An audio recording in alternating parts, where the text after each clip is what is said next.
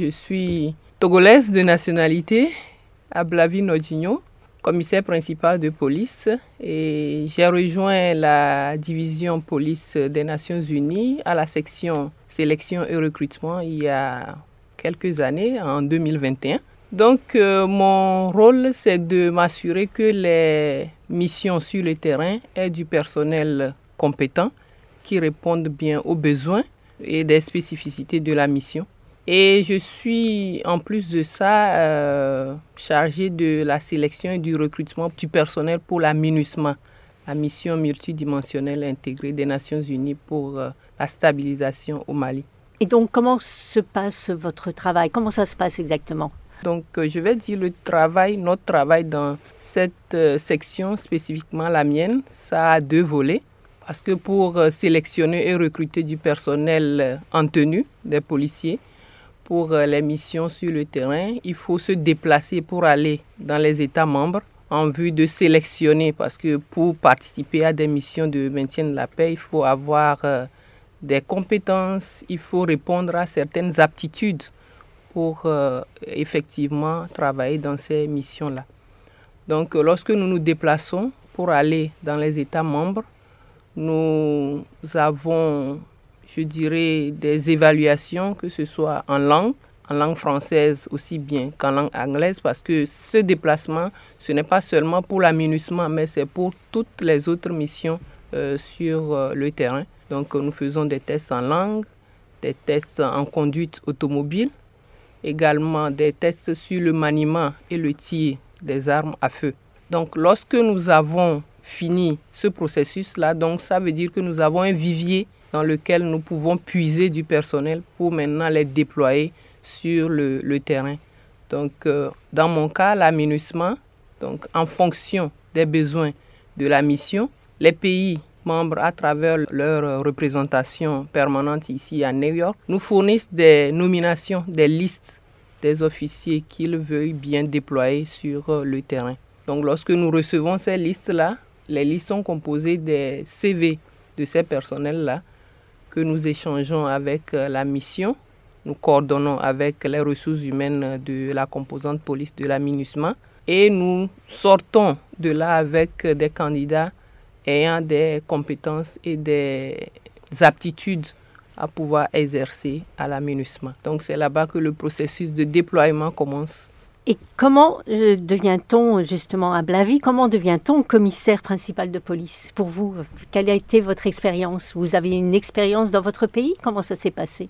Effectivement, euh, d'abord euh, j'ai eu une maîtrise en droit parce que dans mon pays, pour être commissaire de police, il faut avoir sa maîtrise en droit. Et lorsque le concours d'entrée à l'école de police est lancé, vous déposez votre candidature et lorsque vous êtes jugé à travers les tests écrits et les tests euh, sportifs et également oral, je dirais, donc lorsque vous êtes sélectionné à la suite de ces différents tests-là, que vous entrez à l'école de, police pour euh, devenir commissaire de police au premier temps, mais vous évoluez au fil des années avec de l'expérience et des formations euh, continues et vous devenez commissaire principal de police. Et vous êtes maintenant à New York. Est-ce que vous avez fait d'autres missions euh, des Nations Unies?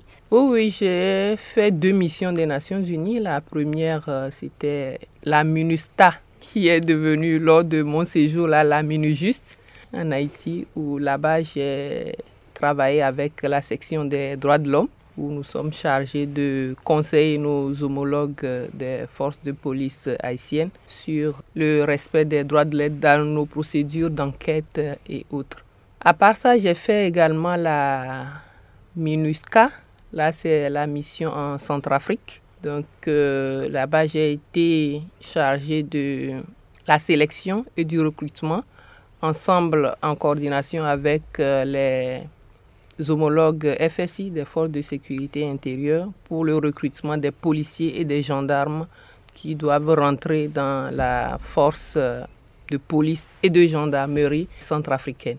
Et euh, selon vous, comment mesure-t-on le vrai succès de votre travail, mais aussi du maintien de la paix en étant justement commissaire de police? Comment voyez-vous justement le succès de, de votre travail et du maintien de la paix?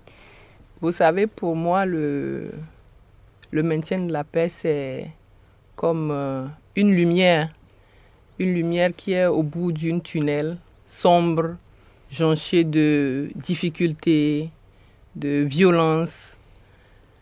Donc euh, mon travail se mesure par le fait que des gens comme moi qui partagent l'espoir de cette lumière au bout de, de ce tunnel-là, pour apporter de l'espoir aux hommes, aux femmes et aux enfants qui en ont besoin.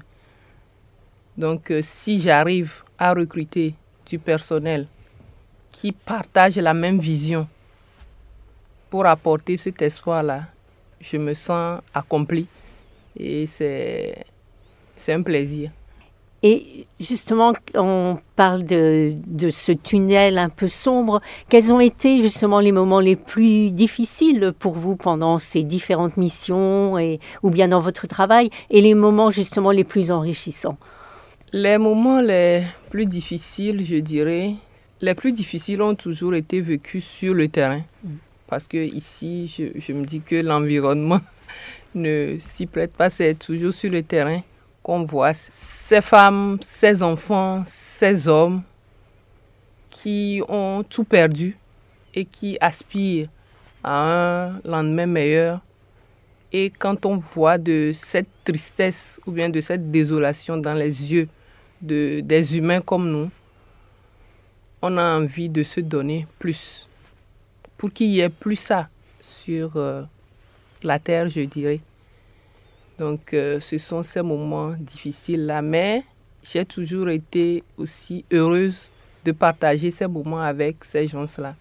Parce que c'est ça aussi la mission euh, des Nations Unies sur le terrain. C'est de pouvoir partager et de partager cette expérience-là, quand bien même difficile, et d'apporter cette euh, lumière dont je, je parlais là, de l'apporter parce que je me rappelle quand j'étais en Centrafrique, j'ai été pendant un temps la présidente du réseau des femmes. Donc nous organisions des activités, nous échangions avec les communautés et surtout dans le cadre du recrutement avec les leaders communautaires, des femmes, des filles. Parce que ce n'est pas évident qu'une famille accepte laisser sa fille pour aller dans les forces de l'ordre ou bien dans les forces de sécurité ou de défense. Donc, lorsque nous échangeons avec ces parents, ces potentiels candidates, et qu'ils voient en nous un modèle, c'est un sentiment de, fierté de pouvoir euh, apporter ça aux filles, aux femmes. Justement, vous parlez que, bien sûr, vous êtes femme, femme policière. Donc, euh, quel est l'apport que vous apportez euh, au sein des missions et au sein des populations? Est-ce que ça aide entre les échanges? Quelles ont été vos expériences? Et même dans le recrutement, quelle, quelle est votre expérience? Je dirais, c'est nous les femmes dans les missions de maintien de la paix, nous sommes en quelque sorte, et on ne le dira jamais assez, c'est un modèle. Parce que lorsque vous arrivez, ne serait-ce que pour une patrouille, et que la population voit une femme descendre du véhicule, je ne saurais comment l'expliquer, mais ils se sentent plus rassurés. Parce que voir une femme en train d'accomplir une mission qu'on a toujours euh, cru dédiée aux hommes, c'est pour eux une fierté et ça donne envie et vous, vous, allez voir que des femmes parlent à leurs filles. Vous voyez cette dame-là, je veux que tu deviennes comme elle. Donc, euh, en plus de nos missions quotidiennes, nous apportons cette manière de voir le monde autrement, de voir à travers des femmes leurs filles, l'avenir de leurs filles. C'est ça. Plus une égalité peut-être? Plus une égalité et une équité aussi. Et donc, euh, le maintien de la paix fête ses 75 ans. Donc, comment voyez-vous le maintien de la paix dans 5 ans, 10 ans? Quels sont peut-être les progrès que vous aimeriez voir ou que vous pouvez envisager euh, dans le maintien de la paix? Vous savez, le maintien de la paix, comme on l'a conçu dès le début, a évolué au fil des ans.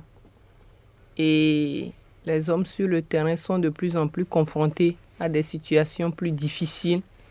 Et avec la nouvelle technologie, on pourrait penser que pour éviter que nous perdions des hommes sur le terrain, qu'on puisse avoir la nouvelle technologie. Aujourd'hui, nous avons les drones. Mais la mission des Nations Unies sur le terrain, je pense que elle est humaine et elle va, je dirais, la rester humaine. Bien qu'on aura besoin des nouvelles technologies pour euh, rendre le travail un peu plus facile, pour réduire les pertes en vies humaines, mais je la vois toujours telle qu'elle est aujourd'hui, plus humaine, plus proche de, des populations que nous servons. Vous ne pensez pas que des robots remplaceront les, les soldats de la paix, n'est-ce pas? Non, je ne pense pas. Je ne pense pas parce que les robots ne seraient faire le travail humain parce que nous interagissons avec des, des hommes et il faut pouvoir ressentir ce que ces hommes-là et ces femmes-là ressentent pour pouvoir les aider en contrepartie. Donc, euh, je pense qu'elle restera humaine, très, très humaine, oui. Et euh, on parle beaucoup de désinformation. Pensez-vous que la, la, désinformation ou la mise-information peut être un détriment pour votre travail? Est-ce que la façon dont les gens voient certaines choses au sujet du maintien de la paix ou dans le travail des, des soldats de la paix ou des commissaires de police et que ça soit déformé, est-ce que ça peut être au détriment de votre travail? Bien sûr, bien sûr, la désinformation, comme vous l'avez dit, ça peut mettre en péril même ce que nous faisons parce que si l'information telle qu'elle est n'est pas rapportée fidèlement, les gens pourront méprendre sur euh, les activités. Et vous allez voir que ces derniers moments, il y a des manifestations contre le, les missions de maintien de la paix sur le terrain, parce qu'ils ne font pas ci, ils ne font pas ça. C'est parce que l'information a été biaisée, peut-être d'un côté ou mal eh, rapportée. Mm. Donc, euh, c'est très important que l'information puisse circuler telle qu'elle est pour que tout le monde puisse avoir le même niveau de compréhension. Mm. Donc peut-être en dernière question, euh, Ablavi Nogigno, donc en ces 75 ans du maintien de la paix, quel serait votre message? Mon message, euh, vous savez, j'aime bien cette dame, euh, Eleanor Roosevelt. Elle a dit, le monde de demain, c'est aujourd'hui que nous la créons. Donc si nous voulons un monde paisible pour la génération future, nous devons commencer aujourd'hui. Et c'est le slogan de ce 75e euh, anniversaire. Donc, euh, la paix commence par moi, par vous, par nous tous, mais c'est aujourd'hui et maintenant. Merci beaucoup, Ablavino Chino. J'apprécie beaucoup. Également.